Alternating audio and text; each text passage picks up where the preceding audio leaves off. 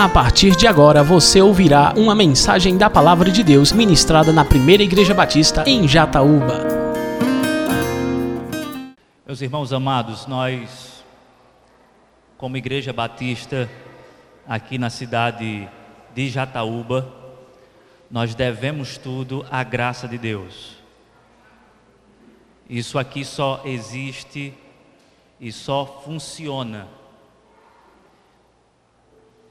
por causa da graça de Deus. A graça de Deus é o começo de tudo, é o meio de tudo e é o fim de tudo. Meus irmãos, vamos para a palavra de Deus. Eu convido você a colocar toda a atenção na Sagrada Escritura. Eu quero fazer a leitura de um versículo, um versículo da palavra de Deus. Se encontra na carta que Paulo escreveu aos Gálatas, capítulo de número 6, e nós iremos ler parte, pelo menos inicialmente, parte do versículo 14. Palavras do apóstolo Paulo, sob inspiração divina, ele diz algo extraordinário. Versículo 14 do capítulo 6, ele diz assim: Quanto a mim, que eu jamais me glorie a não ser na cruz de nosso Senhor Jesus Cristo. Eu vou repetir. Palavras do apóstolo Paulo. Quanto a mim, que eu jamais me glorie a não ser na cruz de nosso Senhor Jesus Cristo. Pai, nós estamos aqui na tua presença santa, por meio do sacrifício de Cristo Jesus. E nós temos consciência plena de que o teu Espírito Santo está entre nós. Desta sorte, nós pedimos a iluminação do teu Espírito, que ele possa estar nos conduzindo por toda a verdade neste momento, edificando a tua igreja à luz da tua palavra. Ó Espírito Santo, que a tua palavra alcance a cada um aqui. Como costumamos dizer, nós só podemos levar até o ouvido mas tu, Espírito Santo, podes levar a palavra ao mais íntimo do coração. Atende a nossa oração, porque é em nome de Jesus Cristo. Amém. Eu preciso registrar que, além de nós estarmos comemorando 17 anos de igreja, nós também estamos aqui com o propósito de comemorar os 500 anos da Reforma Protestante. No próximo dia 31 de outubro, nós que somos filhos da Reforma, nós estamos comemorando 500 anos de Reforma Protestante. Porque no dia 31 de outubro de 1517, um monge agostiniano chamado Martinho Lutero, ele teve a ousadia de fixar nas portas da capela da Catedral de Wittenberg, na Alemanha, o que ficou conhecido como as 95 teses. Por meio dessas teses, a igreja pôde experimentar uma brisa de liberdade. De modo tal que Martinho Lutero chamou o acontecimento e tudo aquilo que foi considerado desdobramento como a libertação do cativeiro babilônico.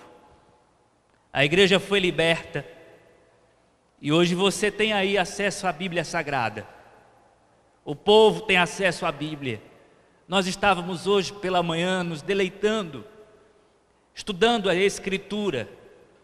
Nós estávamos aqui alegres pela manhã porque estamos há um tempo já estudando reforma e reformadores. E é uma alegria para nós saber que Deus, no passado, levantou homens por sua graça e por seu poder unicamente, para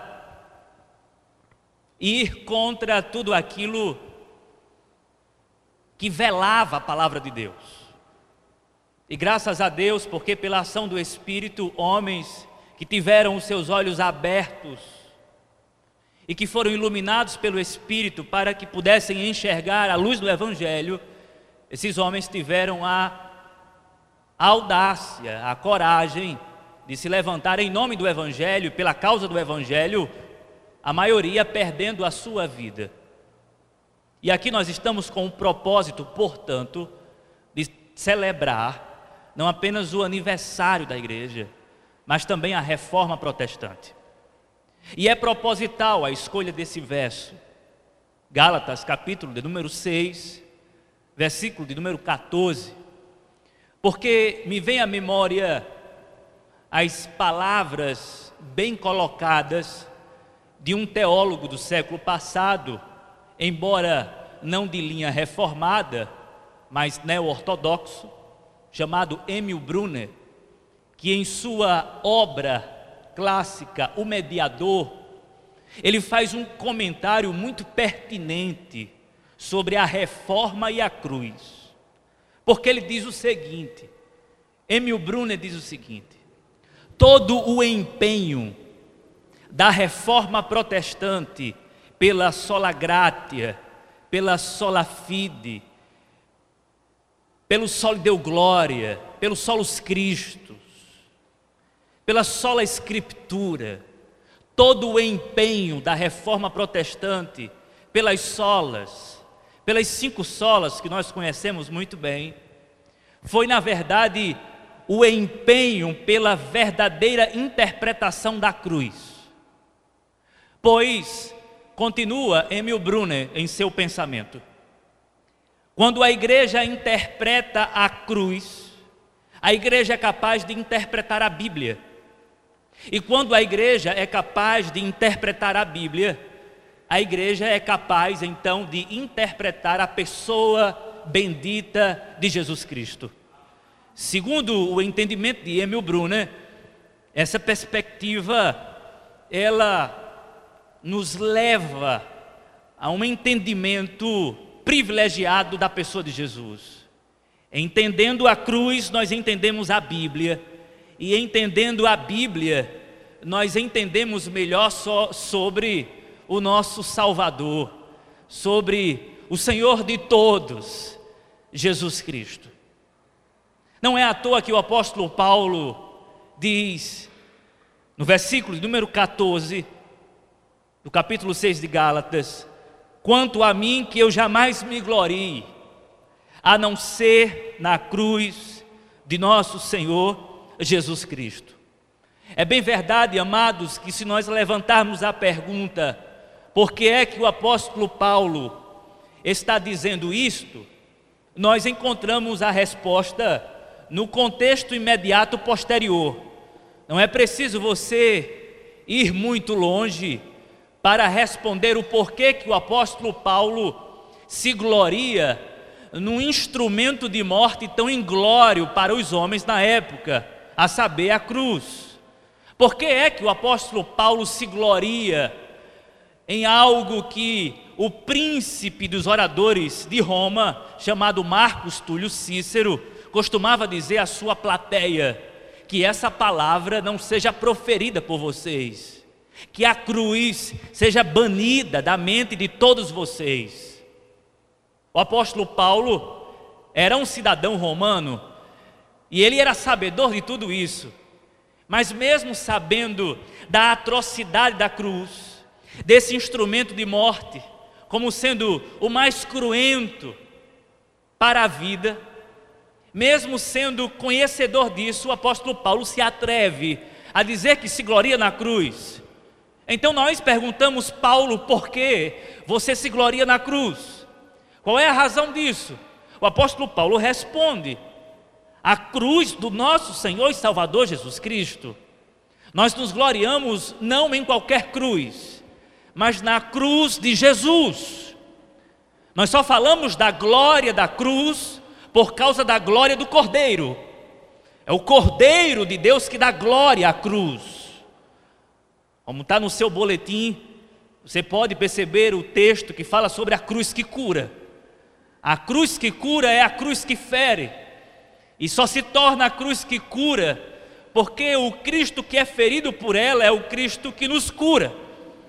E portanto, amados, nós podemos, a semelhança do apóstolo Paulo, juntamente com ele, dizer: quanto a mim, quanto a nós, que jamais nos gloriemos em outra coisa a não ser na cruz. Por quê? Porque a cruz do Senhor, do Salvador, do bendito, do santo, do cordeiro de Deus que tira o pecado do mundo. Mas o apóstolo Paulo vai mais além. Ele diz que se gloria na cruz também, porque essa cruz faz separação entre ele e o mundo. Quanto a mim, que eu jamais me gloria, a não ser na cruz de nosso Senhor Jesus Cristo, por meio da qual o mundo foi crucificado para mim e eu para o mundo. Então nós temos a resposta. O apóstolo Paulo nos dá a razão pela qual ele se gloria. Não obstante, eu queria ir um pouco mais além com vocês. Não além das Escrituras. Dentro dos limites das Escrituras sagradas, eu queria dar algumas respostas razoáveis, evangélicas e eternas sobre o porquê que nós nos gloriamos na cruz do Senhor Jesus Cristo. A primeira razão, amados, pela qual nós podemos nos gloriar na cruz, é que a cruz revela quem Deus é.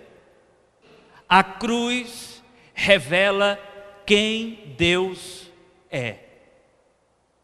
Ora, é nisto, em conhecer a Deus, que consiste a nossa glória. São essas as palavras usadas pelo próprio Deus, falando por meio do profeta Jeremias. Jeremias capítulo de número 9, versículos 23 e 24. Não se glorie o forte na sua força, o sábio na sua sabedoria, o rico na sua riqueza. Não se glorie. Mas se alguém quiser se gloriar, glorie-se nisto. Assim diz o Senhor: em me conhecer e saber que eu sou o Senhor, e que uso de lealdade, justiça e misericórdia sobre a terra. Se alguém quiser arrogar glória para si, que se glorie nisto, em me conhecer, em se deleitar no meu conhecimento. Se alguém deseja glória, então que tome para si a glória. E em que consiste a glória? No próprio Deus. E o próprio Deus está dizendo: conheçam o meu ser, conheçam a minha pessoa, conheçam a minha santidade, conheçam o meu amor, conheçam a minha misericórdia, conheçam a minha justiça, conheçam a minha ira, conheçam o meu caráter, conheçam as minhas verdades, conheçam o Evangelho, conheçam a mim. Assim diz o Senhor.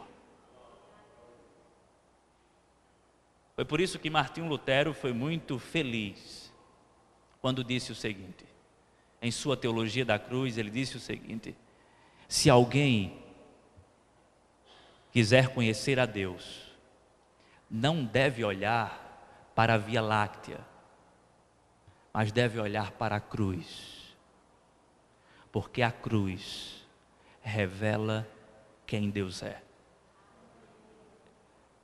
É na cruz, amados, que os atributos de Deus brilham de igual modo. É na cruz, por exemplo, onde a justiça e a misericórdia se beijam. Eu ganhei um livro em 2015, Um livro que vale a pena a leitura apenas para acúmulo de conhecimento, apenas. Um livro do Frei Beto. E o curioso é que o Frei Beto, ele propõe algo que para mim é descabido. E para você também deve ser. Porque o Frei Beto diz assim: o símbolo do cristianismo não deveria ser a cruz. O símbolo do cristianismo deveria ser o pão. Porque nós somos o povo da ressurreição, verdade. Nós somos o povo da ressurreição. E ele continua dizendo o seguinte: olha, a cruz ela limita o nosso entendimento. A cruz ela limita a nossa visão quanto à vida. Porque quando nós paramos na cruz, nós paramos na morte. E nós não paramos na morte, nós avançamos para a vida pós-morte, especialmente a ressurreição. É interessante o seu argumento, mas ele não é verdade. E a proposta de substituir a cruz pelo pão é descabida pelo simples fato de que o pão revela parte de Deus. Lógico que Jesus disse: Eu sou o pão da vida. Palavras de Jesus. Eu sou o pão vivo que desceu do céu. Ele é o pão que nos alimenta, amados. É verdade. Mas este conhecimento, ele é limitado quando nós olhamos para a cruz. Ele é resumido quando nós olhamos para a cruz. No que tange a sua informação sobre o ser de Deus. Porque quando você olha para o pão, você consegue enxergar parte de Deus. Mas quando você olha para a cruz, você não é que você consegue enxergar Deus em sua totalidade, porque nenhuma mente aqui é capaz de esgotar o ser de Deus. Nós somos criaturas e mesmo quando nós chegarmos na eternidade, na presença dele para todo sempre, continuaremos criaturas de Deus. Nunca iremos perscrutar os seus mistérios. Mas quando nós olhamos para a cruz, nós podemos enxergar muito mais de Deus. Por exemplo, podemos enxergar Deus em sua ação de justiça. A pergunta que não quer calar, que John Stott levanta em seu comentário aos Romanos, que é fantástica no mínimo, quando ele diz assim: como é que um Deus justo justifica o injusto sem comprometer a sua justiça e sem se relacionar com a injustiça desse. Como é que isso funciona? Como é que um Deus justo justifica um injusto sem comprometer a sua justiça e sem se relacionar com a injustiça desse? Como é que Deus inocenta o culpado? Essa é a pergunta. E aí John Stott diz: a resposta está no texto de Romanos. A cruz, a base é a cruz. A justiça de Deus, a ira de Deus, a ação retributiva, punitiva de Deus, foi desviada de nós e caiu sobre o Filho de Deus. Cristo Jesus absolve a justa ira de Deus e em nós, amados, é imputado a justiça santa do Cordeiro, nos dando possibilidade, nos dando viabilidade, nos dando acesso àquele que habita no alto e sublime trono. Nós somos justificados pela fé em Cristo Jesus, com base na cruz do nosso Senhor e Salvador Jesus Cristo. Ao mesmo tempo que nós enxergamos Deus em Sua justiça, enxergamos Deus em Sua misericórdia, isto é, Deus não nos dando aquilo que merecemos. Porque o que é misericórdia, irmãos? Misericórdia é exatamente Deus não nos dá aquilo que nós merecemos, e o que é que nós merecemos? Nós merecemos a ira, nós merecemos o último golpe, nós merecemos a derrota, nós merecemos a condenação eterna, nós merecemos o inferno, mas Deus nos poupa disso, sabe por quê? Porque na cruz Ele não poupa o seu único filho. Cristo não foi poupado para que você hoje pudesse experimentar desse livramento de salvação. Amados, isso é fantástico. Faz quatro anos que eu venho pregando essa mesma mensagem. Só tenho ela. Ela é suficiente. Deus agindo em sua justiça, Deus agindo em sua misericórdia, Deus agindo em seu amor, em seu amor furioso. Como diria Brennan Manning, amor furioso porque é capaz de ferir o seu filho Amor furioso porque esmaga o seu filho numa cruz, para nos poupar por causa do seu grande amor. Amor esse que é incondicional, incompreensível, imensurável, indizível, que ninguém explica, que ninguém pode descrever.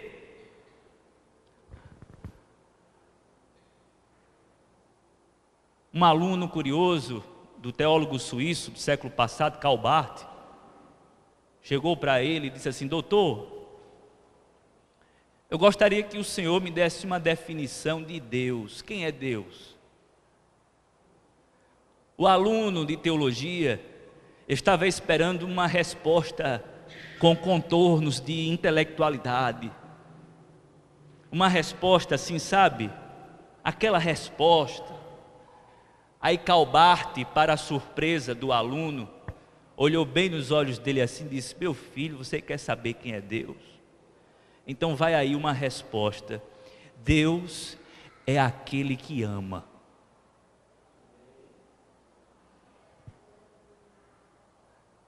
Deus é aquele que ama. Eu queria dizer nesta noite, você que me escuta,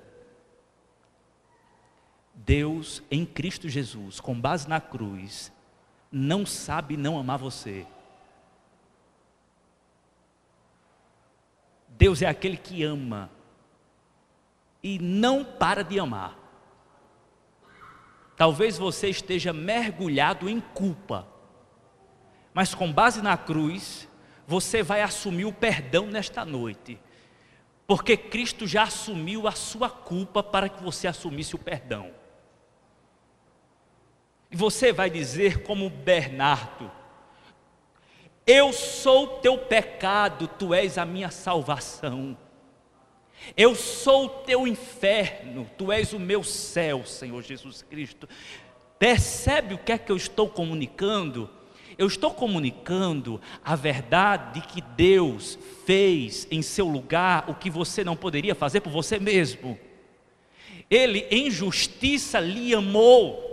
E é interessante observar, amados irmãos, que Deus não está nos salvando, passando a mão sobre os nossos pecados, mas Ele está nos amando, Ele está nos salvando, satisfazendo a Sua justiça, porque Cristo é punido em nosso lugar. A salvação é uma salvação justa, ao mesmo tempo graciosa.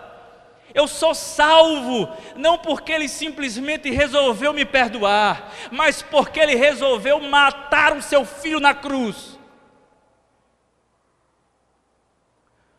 Foi o poeta Alexander Pope quem preconizou a seguinte ideia: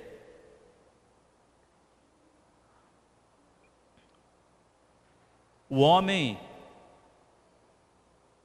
peca, Deus perdoa. É como se isso fosse algo natural. O homem peca, Deus perdoa. Mas irmãos, nós precisamos entender uma coisa: que o perdão de Deus custou muito caro. Custou o sangue de Jesus Cristo. O sangue que foi vertido, o sangue que foi derramado no maldito madeiro.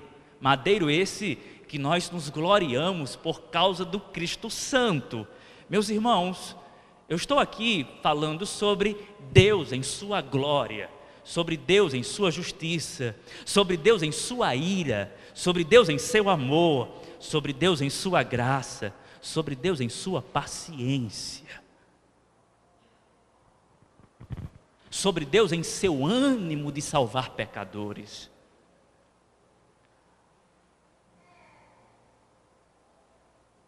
De modo que você pode sair daqui nesta noite leve. Não é aquela coisa assim do tipo, eu participei do culto, estou bem melhor, como se o culto fosse assim, um, um lugar terapêutico para as emoções. É também, mas não é só isso, irmãos. O culto é muito mais do que isso.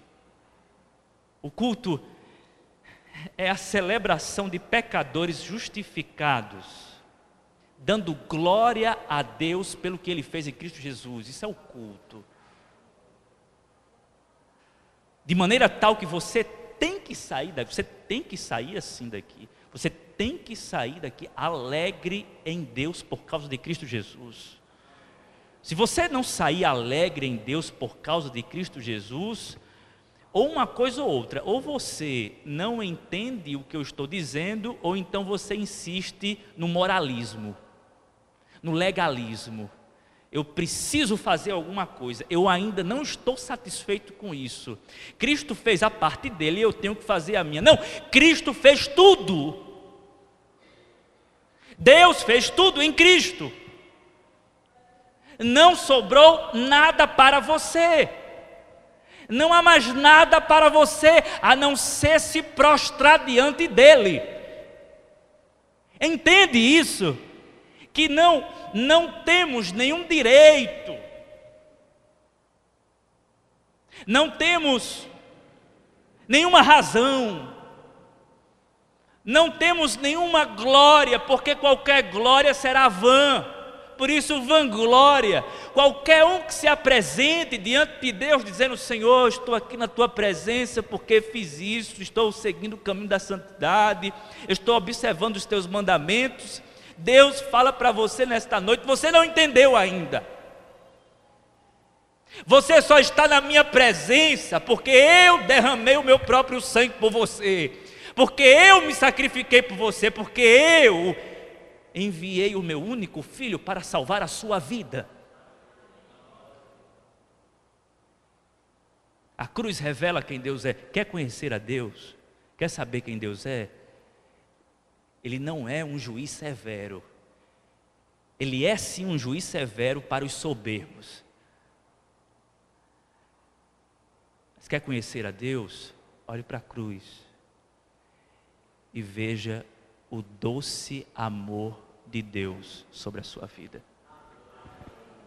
A cruz revela quem Deus é. Mas, amados, nós temos uma segunda razão. Por que se gloriar na cruz? Primeiro, porque ela revela quem Deus é.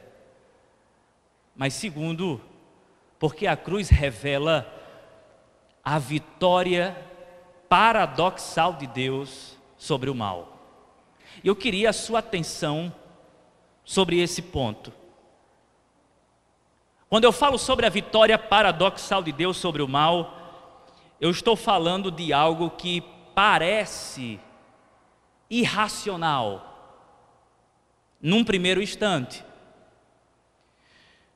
Para ilustrar, me permitam usar o seguinte entendimento de um poeta latino. Um poeta latino chamado Quintus Horatius falando sobre a queda da Grécia antiga, sob o governo da Roma toda poderosa na época. Ele diz assim: a Grécia vencida venceu o seu vencedor. A Grécia vencida venceu o seu vencedor. E por que a Grécia vencida venceu o seu vencedor? Porque, embora belicamente falando, Roma tenha vencido, todavia a cultura grega ficou não saiu, não foi banida. O helenismo tomou conta de Roma. É tanto que hoje se fala em cultura greco-romana. Você não tem como separar. A Grécia vencida venceu seu vencedor. Agora, qual é o paralelo com Cristo? O paralelo é o seguinte: o Cristo vencido venceu seu vencedor. O Cristo aparentemente derrotado estava vencendo. Ele faz da cruz o seu trono. Ele está vencendo os poderes malignos. Ele está triunfando sobre os males. Ele está vencendo por nós. O Cristo ferido estava curando. Eu quero, irmãos, isso aqui é muito extraordinário, no mínimo. Tem uma palavra que, Jesus solta enquanto está pendurado na cruz, que deve ser analisada cuidadosamente. Quando ele diz assim: Tetelestai, está consumado, está pago. O que é que está acontecendo naquele momento? Jesus está usando uma palavra muito conhecida na época, uma palavra que era de exclusividade jurídica, que somente um juiz poderia usá-la, tetelestai, está consumado, está pago é um julgamento. Quando Jesus, portanto, diz tetelestai, Jesus está dizendo o seguinte: vocês pensam que eu sou o réu, culpado, mas eu sou o juiz e vocês estão na minha mão. E sabe o que é que esse juiz faz? Ele vai dar a sentença. E sabe qual é a sentença que ele dá? A sentença é a seguinte: Pai, perdoa-os, porque eles não sabem o que fazem. Pai, a minha sentença não é sentença de morte, é sentença de vida. Eu estou morrendo para dar vida a esses homens. Acertadamente, John Stott diz: ele faz da cruz o seu trono, ele governa a partir dela. Agora me permita ser específico sobre os três grandes males que foram tripudiados, que foram subjugados, que foram derrotados, que foram suplantados por Jesus na cruz do Calvário. O primeiro mal vencido, irmãos, foi o pecado. Cristo venceu o pecado não apenas em sua obediência ativa, não apenas não cedendo ao pecado, porque em tudo ele foi tentado, à semelhança de nós, mas em nada pecou, não foi achado culpa nele, não foi achada culpa, é, da sua boca, da sua língua não se achou engano. O varão perfeito, o homem perfeito, que caminhou até a cruz perfeitamente, sem se desviar um milímetro sequer, sem titubear, ele foi perfeitamente, santamente, o santo de Deus. Ele não pecou, mas mais do que isso, na cruz do Calvário, ele assume os nossos pecados. E quando ele assume os nossos pecados, ele morre com os nossos pecados. E quando ele morre com os nossos pecados, ele enterra os nossos pecados. E quando ele ressuscita, ele não ressuscita com os nossos pecados, ele ressuscita glorioso para todo sempre, dizendo: Eu venci o pecado. A ressurreição ratifica a obra do Calvário. Deus dizendo: Eu aceitei o sacrifício, vocês estão perdoados. O pecado foi vencido de uma vez por todas e para sempre. É por isso que os nossos pecados passados, presentes e futuros foram perdoados. Porque a morte do Cordeiro de Deus foi uma morte de natureza eterna.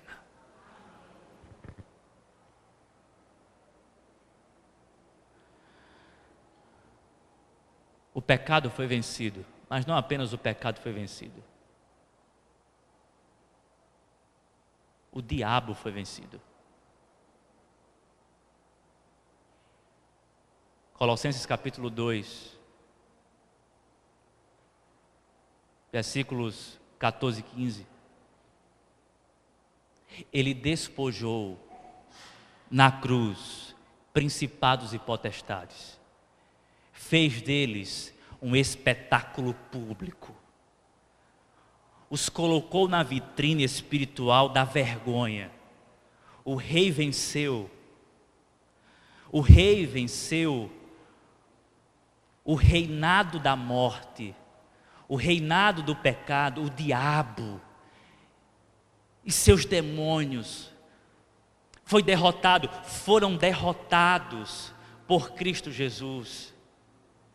Quando você, nós estamos estudando o Evangelho segundo Marcos, irmãos, texto por texto, e eu acredito que vocês já perceberam a insistência do diabo para clamar em alta voz, para revelar a identidade messiânica de Jesus, e Jesus sempre em seus atos de exorcismo pedindo silêncio.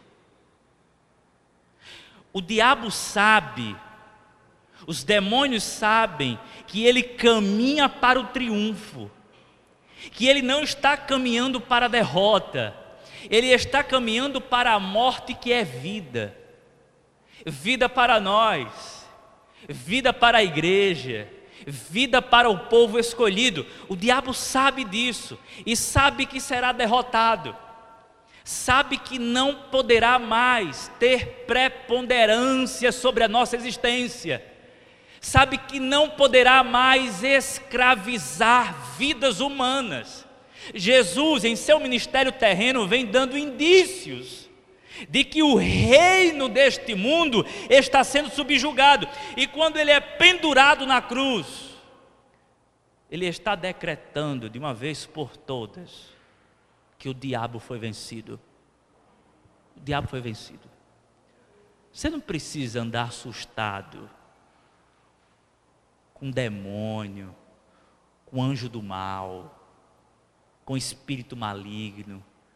Precisa de medo porque todo medo foi dissipado na cruz do Calvário. Você não precisa andar se assustado, né? Aquela, com aquela vigilância legalista, vigia. Você já escutou assim, assim, é, vigia crente, porque o diabo, é bem verdade, amados, o que o apóstolo Pedro diz, o diabo, o vosso adversário anda como um leão ao nosso derredor, bramando como um leão, buscando a quem possa tragar. Mas, irmãos, isso é parte da verdade. A verdade toda é que esse aparente leão, ele foi vencido pelo leão da tribo de Judá, que o engoliu na cruz do Calvário, que o despedaçou no Gólgota que fez a luz brilhar, enquanto os homens só enxergavam trevas. O mundo espiritual, ele subvertia tudo, nos dando assim vitória. Então, você não precisa eh, sair daqui amarrando o diabo. O diabo, até porque o diabo já foi amarrado, irmãos. Já foi amarrado. Quando alguém disser assim, está amarrado em nome de Jesus, eu não tenho mais diálogo com o diabo. Minha conversa é com Deus. O meu problema não era nem o diabo, meu problema era Deus. O meu grande adversário não era nem o diabo. O meu grande adversário era o próprio Deus. Porque eu pequei contra Deus e não contra o diabo. E Deus veio e me resgatou dele mesmo. Minha conversa, minha comunhão é com Deus. A sua deve ser com Ele também. O Deus que lhe ama. E que pode nesta noite lhe libertar de todo o pavor das trevas. Você que está assustado agora, assustada, e não sabe o que, é que vai acontecer, que tem alguma coisa do mal, fizeram alguma obra, alguma macumba, alguma obra de feitiçaria, não sei o quê. Se, se, se coloque debaixo da cruz Diga, Senhor Jesus, obrigado pela libertação, obrigado pela redenção, obrigado pelo sangue, obrigado por essa segurança. Esteja seguro, segura pela fé em Cristo Jesus. Mas o terceiro mal derrotado foi a morte, irmãos. Pois a cruz está vazia.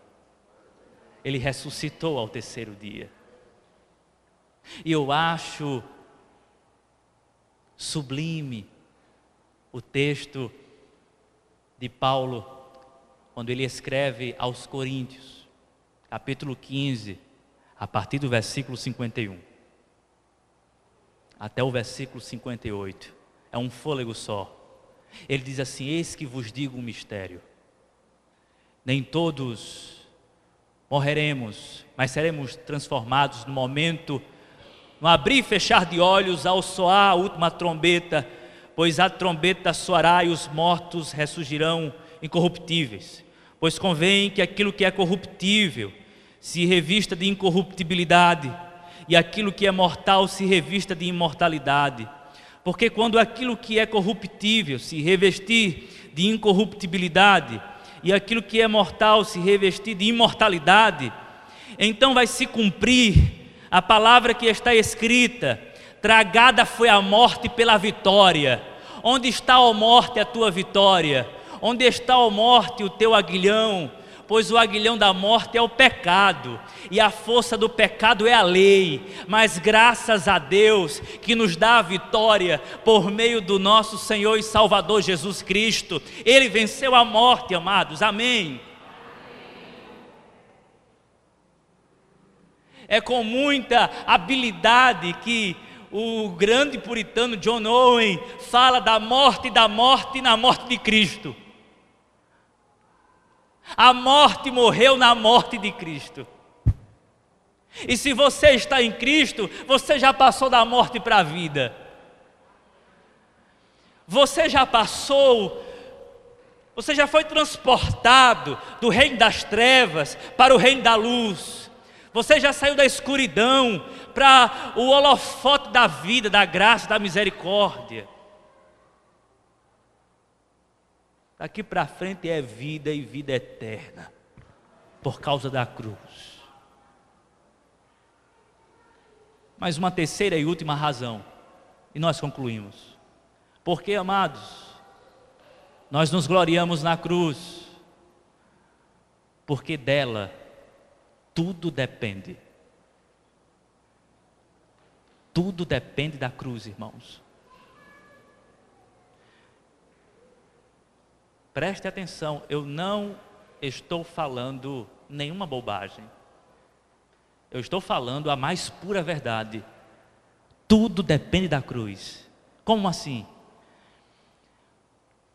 A Bíblia nos revela, especialmente no Novo Testamento, o apóstolo Pedro, sendo mais exato, que o Cordeiro de Deus morreu antes da fundação do mundo.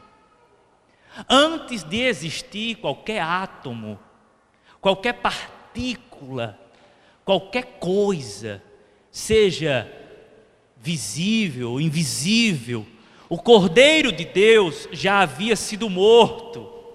Ou seja, a cruz era o plano, foi, sempre será o plano central de Deus. Na verdade, o único plano de Deus. A cruz. A cruz, antes de entrar na história, ela já estava na eternidade.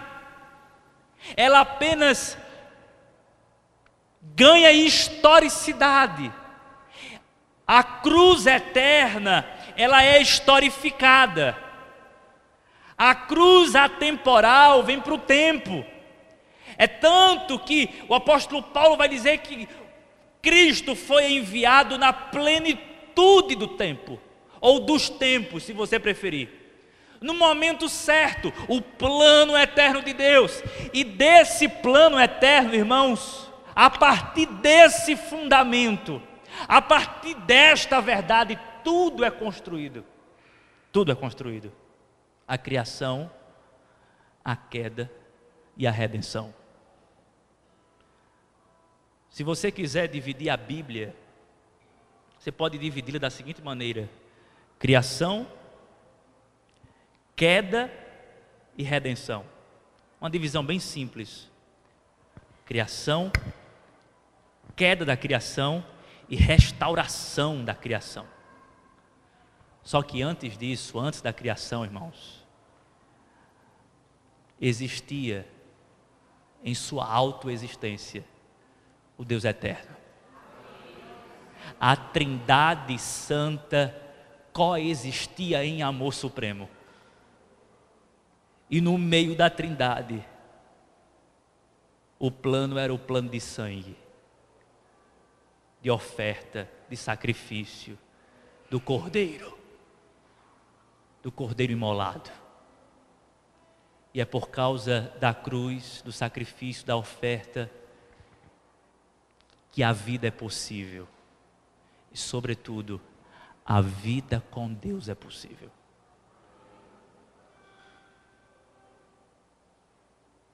De modo que a sua vida depende da cruz, a vida da sua família depende da cruz, sua casa depende da cruz.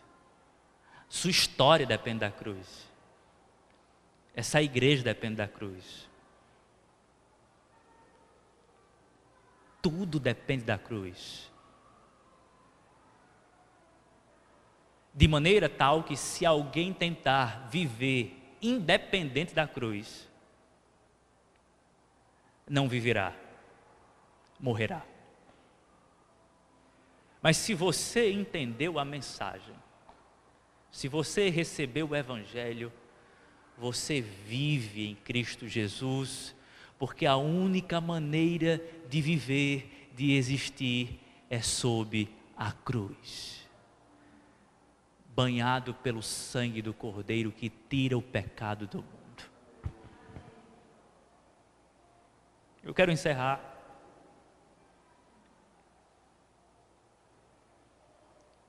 Certo nadador tinha o costume de antes de entrar na piscina molhar o dedão do pé.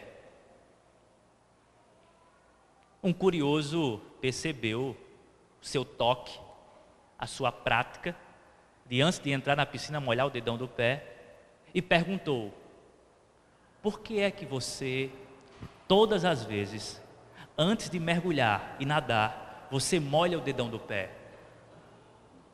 E aí ele disse: Aconteceu algo comigo que eu não posso deixar de te contar. Um belo dia, uma bela noite, eu saí para mergulhar. E eu resolvi ir para o trampolim, a fim de dar um mergulho maior. Quando eu cheguei lá em cima, a lua estava bonita.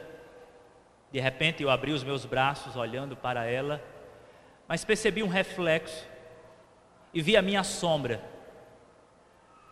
E a minha sombra formou uma grande cruz. Quando eu olhei para aquilo, eu pensei na cruz, porque na época eu não era cristão. Eu tinha nascido em berço cristão, mas não era convertido.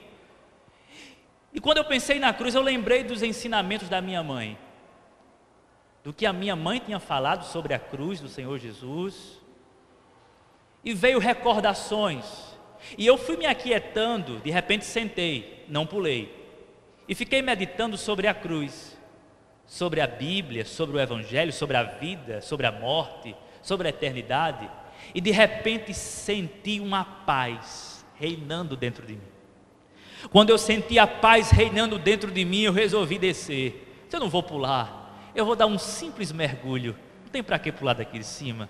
Quando eu desci, que fui entrar na piscina, foi aí que eu me dei conta de que não tinha água, que tinham esvaziado a piscina exatamente naquela noite. E aí, meu caro, você que me pergunta por que eu molho o dedão do pé antes de entrar na piscina, é por uma razão óbvia. É porque a cruz me salvou da morte física e da morte espiritual. Eu fui salvo duas vezes naquela noite. É por isso que toda vez que eu vou entrar, eu molho o dedão para me lembrar da cruz. Você se esqueceu da cruz? Você se esqueceu dessa mensagem? Ou não? Eu convido você neste momento a olhar para a cruz e enxergar o perdão de pecados, enxergar a salvação, a vida eterna com Deus, ver mais além, ver a sua vida com Cristo nas regiões celestiais. Se você está debaixo da cruz, ao mesmo tempo você está acima dos céus. Você já governa com o Senhor Jesus. Porque você é cordeiro com Ele. Essa é a mensagem do Evangelho.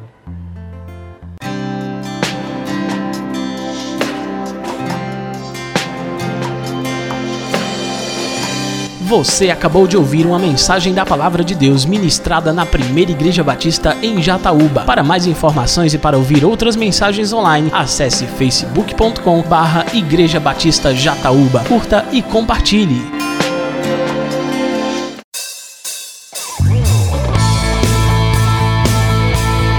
Visite nossa igreja. Às quartas-feiras, a partir das sete e meia da noite, temos culto de oração e estudo da palavra. No domingo, às nove da manhã, temos escola bíblica dominical. E à noite, a partir das sete horas, temos a nossa celebração. Primeira Igreja Batista em Jataúba, adorando ao Rei dos Reis.